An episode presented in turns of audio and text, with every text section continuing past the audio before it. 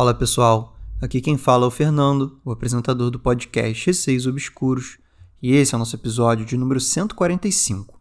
E lembrando vocês, como toda semana, até o Halloween eu preciso que vocês enviem relatos sobre o terror da vida real, que é o terror relacionado a pessoas, coisas da vida real mesmo, nada sobrenatural, que é o especial de Halloween. Caso vocês queiram contribuir para o podcast e ter acesso a um conteúdo extra, vocês podem acessar o site apoia.se barra Receios Obscuros Podcast e lá vão ter 34 episódios exclusivos para os assinantes. Tá valendo a pena. Quem quiser enviar os seus relatos tanto do Halloween quanto terror sobrenatural, pode enviar no e-mail receiosobscuros.gmail.com ou por direct no Instagram, receiosobscuros. Sigam o podcast no Spotify para estar recebendo sempre as atualizações dos novos episódios. Inclusive, deem 5 estrelas para o podcast no Spotify, isso ajuda bastante. E entrem no grupo do Telegram, é só estar na busca Receios Obscuros. Vamos para o episódio. História 1. Foram dois relatos enviados pela Isabelle por e-mail. Oi, Fernando.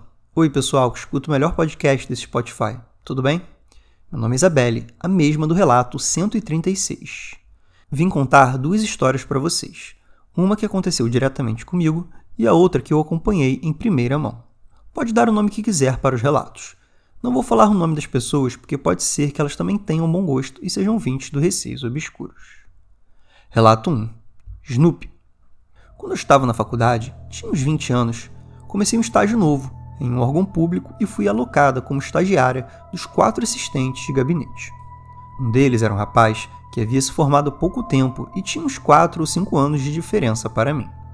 E a última moça, de uns 40 anos, bem magrinha, só falava de academia e encontros por aplicativo. Ela até me pareceu bem legal e eficiente. No entanto, todo mundo me falou para ter um pouco de cuidado com ela.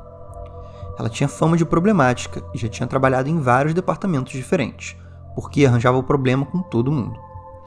Me contaram que ela precisou abrir mão de uma grande oportunidade na carreira para cuidar do pai doente durante anos.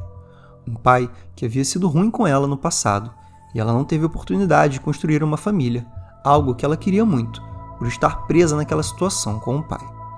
Se transformou numa pessoa amargurada e meio fora da realidade, que via problema onde não tinha. Não entendi muito bem, mas ela sempre era legal comigo, então nem liguei. Eu fiquei muito sentida com a história de vida dela e tentei ser gentil, o mais gentil possível. Acabei ficando muito amiga de todos, mas algo na minha relação com o rapaz a incomodava muito. Ela nos olhava de canto de olho, demonstrava impaciência quando estávamos sentados na mesma mesa ou quando ela estava me ensinando algo. E às vezes eu a pegava olhando feio para mim, lá do outro lado da sala. Eu tentava testar o terreno e puxar assunto. Elogiava ela e o trabalho dela, pedia para ela me explicar as coisas. Nessas horas ela era muito legal mesmo. Eu lembro de pensar, mas que povo fofoqueiro, ela não é ruim como dizem. Mas com o tempo, coisas aconteceram. Primeiro, sempre que eu chegava mais cedo, ela me obrigava a separar os processos com certos temas que ela achava mais fáceis e levar todos para ela antes de os outros funcionários verem. Eu fazia isso todo dia e descobri que era assim que as estatísticas dela aumentavam tanto. Depois, havia tratando mal algumas pessoas da faxina, o que diz já muito a respeito do caráter de uma pessoa, né? Quando me viu, mudou completamente o semblante e começou a ser agradável de novo. Mas eu fiquei mais ligada nas coisas a partir desse dia. Só sei que quanto mais eu e o rapaz ficávamos amigos, mais ela se incomodava. Até que um dia tivemos um problema com uma impressora e ela reclamou que eu estava imprimindo coisas no mesmo momento que ela, para prejudicar o trabalho dela, e começou a fazer drama. O rapaz, então brincando, querendo amenizar a situação, disse: Para com isso, Fulana, você não tem mais idade para isso. Embora eu estivesse incluída na frase também, ela entendeu que ele estava chamando de velha e explodiu. Fez um escândalo e eu fiquei chocada até ela vir para cima de mim e colocar o dedo na minha cara. Nessa época eu ainda estava aprendendo a ser uma pessoa mais calma e controlada, mas ainda não tinha chegado lá. Eu segurei o dedo dela e quando ela puxou, eu não soltei. Falei: Aqui dentro você é minha chefe, mas se fizer isso de novo, vou te esperar na porta da sua casa e te dar uma plástica nessa sua cara de botox inteira, de graça. Ela ficou horrorizada, pegou as coisas e foi embora. Os outros riram muito e disseram para deixar para lá, que ela era assim mesmo. Disseram que ela tinha ciúmes do rapaz porque era fim dele, por isso agia assim. Mas eu senti algo estranho, não sei bem o que, mas senti. No dia seguinte, eu fiquei mal por ter sido tão grosseira e pensei em pedir desculpas. Mas, para surpresa de todo mundo, ela chegou super alegre com um presente para mim. Era um bonequinho do Snoopy, com um vestido azul e com meu nome bordado e dois brincos de flor presos um em cada orelha. Eu fiquei muito feliz, mas todo mundo achou esquisito. Tudo voltou à normalidade. Quando eu cheguei em casa, a minha mãe não curtiu muito o boneco e achou estranho. Disse que algo não estava certo. Eu fiquei brava, nem sei porquê, e levei o boneco para o quarto. Na época não reparei, mas coisas começaram a mudar. Eu dormia mal e tinha pesadelos, vivia cansada e de mau humor. Brigava com os meus pais e ficava apática boa parte do dia. Comecei a me sentir mal no trabalho e meu rendimento caiu. Algumas pessoas repararam e vinham me oferecer ajuda, mas eu me afastava de todo mundo. Um tempo depois, eu entrei de férias e estava separando coisas para doar lá em casa com a minha mãe. Em um certo momento, começamos a discutir por algo e ela pegou o Snoopy e colocou na caixa de doação e disse que eu estava estranha desde que eu tinha ganhado aquilo. Por algum motivo, esse comentário me acertou forte e eu acreditei na minha mãe. Acho que minha mãe é meu anjo de guarda encarnado. O bonequinho foi embora. Depois desse dia, no entanto, eu continuei mais ou menos do mesmo jeito. Então, falei para minha mãe que não podia ser o boneco, certo? Eu perdi meu Snoopy à toa. Foi aí que, num final de semana, eu estava arrumando uma estante de livros no meu quarto e comecei a me sentir mal e desmotivada. Comecei a chorar, mas não parei de tirar os livros da estante. Senti raiva e comecei a derrubar todos no chão. Até que eu puxei um livro na prateleira do meio e duas coisas caíram. Eram brilhantes e cor-de-rosa, bem pequenas. Quando abaixei para pegar, vi que eram os brincos que estavam no Snoopy. Eu perdi o ar. E como todo jovem adulto, independente e dono de si, fiz a única coisa sensata que poderia fazer. Chamei pela minha mãe, chorando que nem criança. Ela veio correndo e ficou chocada quando viu os brincos. Nós colocamos o Snoopy com os brincos dentro da caixa e lacramos a caixa antes de tirar do quarto. Não caíram no chão. E se tivessem caído, como teriam ido parar dentro dos livros? Jogamos os brincos fora e fomos no centro espírita. Lá disseram que eu precisava passar por um tratamento espiritual, mas não entraram em detalhes comigo. Minha mãe me deu bronca por não prestar atenção nas intenções das pessoas. Eu voltei para o estágio e passei a falar o mínimo possível com a moça perturbada. Voltei a me sentir bem e trabalhar normal, mas quanto mais eu pensava sobre o assunto, mais irritado eu ficava com a audácia daquela senhora. Não sei qual foi a intenção dela com isso, ou se foi de propósito que ela fez algo para o meu mal, mas comecei a me sentir muito indignada. Um tempo depois, o período máximo de estágio acabou e eu tive que sair. No último dia, uma pequena vingança. Contei para todo mundo que ela separava os processos com andamentos mais simples para fazer, para aumentar as estatísticas dela, e chamei o rapaz para sair depois do trabalho na frente de todo mundo, inclusive da moça. Ele aceitou. Quando olhei, a mulher doida tinha ido embora. Foi imprudente, mas não me arrependo. Naquela época, ainda teria dado uma coça nela sem pensar duas vezes se ela tentasse me agredir de novo. Mas hoje em dia eu sou bem tranquila. Relato 2 Nome japonês. Esse é sobre sonhos. Minha mãe costuma ter sonhos parecem querer dizer alguma coisa. Certa vez ela acordou meu pai, dizendo que tinha sonhado com um homem vestindo uma farda deitado no chão. Ele estava sangrando e tinha levado um tiro. Ele estava morto. A última coisa que ela viu no sonho foi o nome na farda, um nome diferente, japonês, que eu não vou mencionar para preservar a identidade da pessoa. Meu pai não reconheceu de imediato e precisou pensar, mas não se lembrou de ninguém. Mas conhecendo os sonhos da minha mãe, ele tentou achar a pessoa. Meu pai era militar na época, então supôs que fosse do trabalho dele, mas não conhecia ninguém com esse nome. Quando ele se informou, no entanto, descobriu que havia um rapaz com esse sobrenome, que tinha sido transferido há poucas semanas para o mesmo lugar que ele trabalhava. Só isso já foi uma coincidência bizarra demais, e na minha família não acreditamos muito em coincidência. Meu pai estava muito desconfortável de abordar uma pessoa do nada e falar algo do tipo: Oi, nem te conheço, mas minha mulher sonhou com você e você estava morto mas ele sabia que precisava falar. Ele procurou quem era o rapaz e reparou que já haviam se cumprimentado antes. Foi lá e falou toda a situação e o sonho para ele. Para sua surpresa, o rapaz agradeceu, disse que era espírita e acreditava nas mensagens do outro lado. Disse também que muitas vezes já ia fardado para o trabalho ou voltava para casa também vestido assim. E a sua mãe reclamava que podia ser perigoso se alguém mal intencionado visse vestindo farda. E agora ele iria parar com isso definitivamente. Passou bastante tempo e esquecemos o assunto. Até que um dia o telefone do meu pai tocou. Era o rapaz do sonho. Ele disse que pegou o número dele com um amigo em comum, porque precisava muito falar com meu pai. Ele contou que na semana anterior a irmã dele teve um problema terrível. O marido dela surtou em casa, apareceu com uma arma, se trancou com ela no quarto e disse que ia matar os dois e atiraria em quem tentasse entrar. Prendeu a arma na mão, com fita adesiva para que ninguém conseguisse tirar dele. Quando o rapaz do nome japonês soube disso, ele correu para casa para tentar salvar a irmã. Ele estava desesperado e não quis ouvir os apelos de ninguém para se afastar e deixar a polícia agir. Ele disse que correu para a porta determinado a entrar no quarto. A polícia mandou ele sair da frente, mas ele não queria ouvir. Foi uma confusão de gente tentando puxá-lo, mas ele só pensava na irmã. Mas quando finalmente chegou na porta do quarto, ele disse que se lembrou do sonho da minha mãe, que sua cabeça clareou naquele momento. Se controlou e voltou atrás, chegando para o lado e saindo da frente da porta. O marido da irmã dele atirou. A bala atravessou a porta e parou na parede oposta. Não havia ninguém na frente na hora. Ele ficou em choque. No final, a polícia conseguiu ajudar a moça e acabou tudo bem. O marido dela precisou ser internado numa clínica psiquiátrica, mas todos estavam bem. E ele estava ligando para agradecer o meu pai e minha mãe por terem passado a mensagem.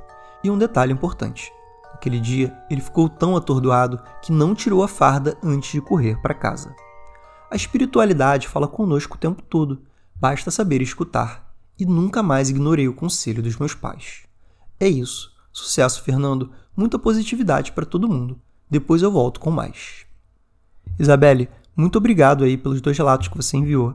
Eu não sei nem como agradecer, porque os últimos relatos que você enviou foram muito bons, muito interessantes, todo mundo gostou de ouvir. E tenho certeza que todo mundo também vai gostar de ouvir esses dois últimos relatos aí que você enviou. Os dois foram fantásticos. Sobre o relato 1 do Snoopy, eu não tenho dúvidas que a moça estava mal intencionada ali quando ela te deu aquele bonequinho. Vocês tinham acabado de brigar, foi uma discussão bem feia, a ponto de todo mundo ver que houve uma discussão ali ela saiu do escritório muito nervosa. Então acredito assim que quando ela veio com o boneco para te dar, não foi numa boa intenção. Isso provou depois, quando sua vida ficou bem complicada, né? Você teve vários momentos que você ficou mal, que você não entendeu o que aconteceu, e de certo modo você não estava conseguindo relacionar isso ao Snoopy. Apesar de que a sua mãe e as pessoas também achavam que algo tinha mudado bastante, e a sua própria mãe disse que achava que era por causa do boneco. Mas o que eu achei bem estranho, na verdade, nesse relato, foi o fato de você achar os brincos que estavam no boneco, que eram de fato que estavam atrasando a sua vida, dentro de livros numa estante aí na sua casa. Não tinha explicação, a não ser que alguém tivesse invadido sua casa e feito isso. E você deu muita sorte de achar, né? Porque imagina se você não tivesse achado. Você ainda está se sentindo mal e tendo problemas na sua vida até hoje. Felizmente você conseguiu despachar o boneco e depois no centro espírita aí e passar por um tratamento espiritual para que isso não voltasse a acontecer. Felizmente você não teve mais nenhum problema com essa moça depois e ficou tudo bem, apesar daquela última provocação ali, né? Você chamou o rapaz para sair, enfim. Já o relato 2 do rapaz de nome japonês, esse eu achei bizarro, porque no sonho da sua mãe, basicamente o que ela viu foi isso, né? O rapaz com esse nome aí tendo tomado um tiro e ele estava vestindo uma farda e ele estava morto. De início, todo mundo achou que o fato dele ir e voltar do trabalho de farda era o que botava ele em perigo. Mas, com essa situação aí que ele contou sobre o marido da irmã, com certeza foi o que sua mãe viu no sonho. Se ele tivesse tentado entrar ali, o marido da irmã dele teria dado tiro, que teria pego, atravessado a porta e acertado ele, e ele teria morrido bem possivelmente. Mas não, na hora ele lembrou do sonho da sua mãe. E ele saiu ali de frente da porta, exatamente o local em que o tiro passou e acertaria ele. Isso foi muito bizarro, realmente o sonho da sua mãe tinha total sentido, até porque ele estava de farda na hora, né? Como ele tinha saído ali do trabalho desesperado, ele ainda estava vestindo a farda, sendo que normalmente ele não vestia, mas fora do trabalho. Então, assim, bateu tudo com o sonho da sua mãe. E concordo com você, né? Ainda mais uma família que é mais sensível como a sua, a espiritualidade fala com a gente o tempo todo. E agora vamos para a história 2. O gato Mia. Foi enviado pela Andressa por e-mail. Olá, Fernando, tudo bem? Aqui é a Andressa novamente. Vim contar mais um dos meus relatos, como prometido. E, gente, a Andressa lá enviou no episódio 134 o relato sobre o gato dela, que muita gente também comentou na época quando eu postei o episódio. Então, vamos aqui ouvir mais um relato da Andressa. Continuando aqui. Como estou com o tempo escasso, hoje vou contar uma das minhas histórias mais curtinhas. Prometo escrever mais em breve. Começando. Quando tinha por volta dos meus 15 anos, eu me reunia bastante com os meus amigos para algumas festas ou outras comemorações do grupo. Uma certa vez, fomos convidados a passar o Réveillon na casa de um desses amigos. Estávamos em um grupo de cerca de 16 pessoas, mais ou menos. A virada do ano seguiu normalmente. Brindamos, comemoramos e seguimos nas brincadeiras em grupo. Era em torno de uma e meia da manhã. Estávamos todos no quintal da casa, quando alguém do grupo disse: Vamos brincar de gato Mia? Então todos aceitaram. Apagaram-se todas as luzes e a brincadeira começou. OBS, para quem não conhece, Gato Mia é uma brincadeira onde apaga-se as luzes para brincar no completo escuro. Uma pessoa vendada tem que encontrar os gatos, que são as outras pessoas, através do seu miado. Ou seja, os outros jogadores precisam fazer sons de miados para outra pessoa tentar se guiar pelo som até encontrar todos. Bom, voltando ao jogo. Com as luzes apagadas, eu grudei no braço da minha amiga Fernanda e disse: Fer, você me guia, pois eu não enxergo absolutamente nada no escuro. E então ela disse: Tudo bem, segura o meu braço aqui e vamos ficar nesse cantinho. Então fomos até um trecho no quintal e agachamos em um cantinho, onde atrás de nós tinha apenas duas paredes. Estávamos as duas quietas, prestando atenção na brincadeira, enquanto todos imitavam miados. Após 15 minutos de brincadeira, mais ou menos, eu me aproximei um pouco mais da minha amiga para me ajeitar, quando logo em seguida senti uma mão no meu ombro. Não o lado que estava próximo a ela, mas o outro. E então senti a mão pesar. Eu balancei o ombro para trás para tentar me desvencilhar do peso e falei: Para, Fer! E a mão soltou. Minha amiga falou: Para com o quê? Então eu disse: estava com a mão no meu ombro, estava me incomodando. E ela: Mas Dre, as minhas duas mãos estão aqui, segurando seu braço. Quando dei por mim, percebi que ela estava certa, pois eu estava com um braço cruzado com o dela, ou seja, uma de suas mãos estava próxima à minha e a outra mão dela estava em repouso em cima do meu braço. Nesse momento, meu corpo inteiro gelou dos pés à cabeça, e aquela pergunta inevitável veio à mente. Mas então, quem tocou no meu ombro? Sendo que, lembrando, atrás de nós havia apenas os encontros das paredes. Tinha apenas uma porta atrás que levava ao banheiro, mas desde o início da brincadeira ele estava com a porta fechada e ninguém tinha estado lá desde então. E mesmo se tivesse sido alguém saindo do banheiro, ouviríamos a porta abrindo ou andando até a porta, já que estávamos fazendo silêncio, mas não havia ninguém lá. Enquanto esses pensamentos atravessavam a minha mente em questão de milésimos de segundos, eu senti a mão novamente no meu ombro, mas desta vez eu gritei. Gritei de medo e pavor. Os meus amigos que me conhecem há anos sabiam que eu não me assustava fácil, com nada mas quando ouviram meu grito, logo se assustaram e as luzes foram acendidas. Quando vieram ao meu encontro, eu estava em lágrimas. Todos assustados, perguntando o que tinha acontecido, e eu contei. Contei sobre a mão, contei que tinha sido duas vezes. Contei que não poderia ter sido a Fernanda. E então, um dos meus amigos, que era um bandista na época, pediu para que eu parasse de falar sobre aquilo, pois muito provavelmente era uma entidade que queria atenção, e eu não podia ficar dando isso a ela. Com muita relutância, concordei e parei de falar sobre o assunto. Levei um tempo para me acalmar, mas depois de um tempo tudo voltou ao normal e o restante da festa foi tranquilo. Alguns anos depois, descobri que apenas pessoas com muita energia podem ser, de alguma forma, tocadas por espíritos ou entidades, pois eles precisam de muita energia de uma determinada pessoa para se manifestarem. Enfim, essa foi uma de minhas histórias. Espero que gostem. Agradeço mais uma vez pela oportunidade, Fernando. Um grande abraço e até a próxima oportunidade. Andressa, um grande abraço para você também. Novamente, muito obrigado por mais esse relato, que eu achei bem assustador, porque como você estava no canto de uma parede e só tinha aquela porta do banheiro, onde claramente ninguém estava, o que você sentiu no seu ombro não foi uma vez, foram duas, de fato deve ter sido um espírito, uma entidade que estava ali. Achei interessante que o seu amigo umbandista falou de não ficar falando sobre aquilo naquele momento, porque realmente aquele espírito parecia querer uma certa atenção. Então, se vocês continuassem dando, talvez aquilo ganhasse uma certa energia, né? Por maior que fosse o esforço parar de falar sobre aquilo, você conseguiu se concentrar, não ficar tocando no assunto e depois acabou passando e nada mais aconteceu de estranho, vocês conseguiram curtir. Mas com certeza a sua descrição dessa cena, de quando você achou que era sua amiga Fernanda e na verdade ela estava com os dois braços tocando, então você pensou que realmente o que tocou no seu ombro não era ela, deve ter dado aquele gelo na espinha, né? Além do fato de logo depois ter tocado em você de novo. Sobre a questão da energia, eu achei que a energia, para que um espírito te tocasse, viesse dele. Mas pelo que você está dizendo, na verdade, a própria pessoa que é tocada que tem energia, né? Então a pessoa precisa ter muita energia para que alguma coisa toque nela e utilize a energia dela mesma, né, para tocar nela. Isso é bem interessante. Confesso que é uma coisa que eu nunca tinha parado para pensar. Gente, esse foi o episódio de hoje. Eu espero que vocês tenham curtido as histórias. Eu particularmente achei muito boas, inclusive por serem de duas pessoas que já haviam enviado histórias muito interessantes anteriormente aqui no podcast, tanto a Isabelle quanto a Andressa. Muito obrigado para as duas por enviarem mais esses relatos. Continuem enviando se vocês lembrarem de mais alguma coisa ou tiverem mais alguma história. E quem quiser contribuir para o podcast e ouvir mais episódios, pode acessar o site apoia.se barra Obscuros Podcast e conferir 34 episódios exclusivos para os assinantes.